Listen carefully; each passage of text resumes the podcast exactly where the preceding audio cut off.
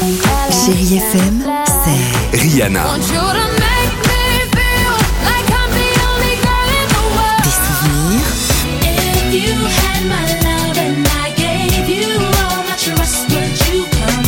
Et la musique qui vous fait du bien.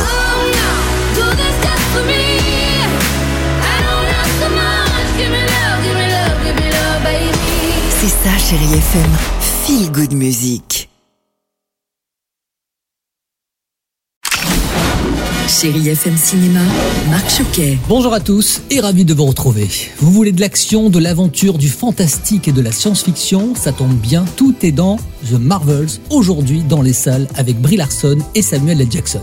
L'héroïne s'appelle Carol Danvers, alias Captain Marvel. Alors si cette dernière a pu gagner contre les Krees, des extraterrestres pas très sympas, elle devra faire équipe avec deux autres héroïnes face à un univers complètement chamboulé. Alors on est une équipe? Non, non, on n'est pas une équipe. Non, rêve pas. On passe dans la salle d'à côté avec le film à voir absolument, L'abbé Pierre, une vie de combat de Frédéric Tellier avec dans le rôle de l'abbé un Benjamin Laverne magistral.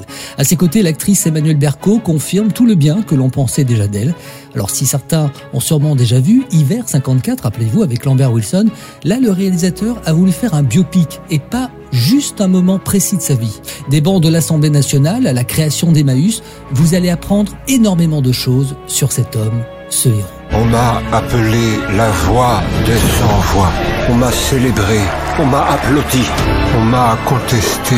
On m'a trahi. Si le challenge pouvait sembler risqué, Benjamin Laverne n'a pas hésité une seule seconde à dire oui pour incarner le rôle. En lisant le scénario, que je me suis mis à rêver de ce personnage et je me suis dit que je voulais absolument que ce soit moi parce que ça allait être une aventure de tournage extraordinaire. Jouer un personnage qui a existé de 25 à 94 ans à travers donc plusieurs époques, tout le 20e siècle, c'est une vie romanesque. L'abbé Pierre euh, soldat, l'abbé Pierre euh, résistant, mais aussi la rencontre bouleversante avec Lucie Coutaz qui a été sa partenaire de vie pendant plus de 40 ans et qui est devenue la cofondatrice du mouvement Emmaüs. Et quel personnage inspirant. L'objectif de ce film était donc de mieux faire connaître l'homme, Benjamin Laverne. En fait, les gens pensent connaître l'abbé Pierre, euh, la figure un peu consensuelle parfois, l'homme colérique, ses coups de gueule médiatiques, mais on ne peut pas se douter qu'il a une vie aussi épique, aussi romanesque, aussi foisonnante. Donc moi, je suis tombé de ma chaise quand j'ai lu le scénario, je me suis dit, mais oh, quelle épopée, quelle fresque. On se dit, c'est une fois dans une vie. Vous pensiez tout connaître sur l'abbé Pierre? Avec ce film, vous allez en apprendre beaucoup plus.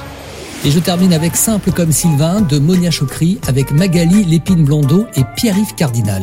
Très remarqué et plébiscité lors du dernier festival de Cannes, Simple comme Sylvain est une comédie sur l'amour, le couple et le désir féminin.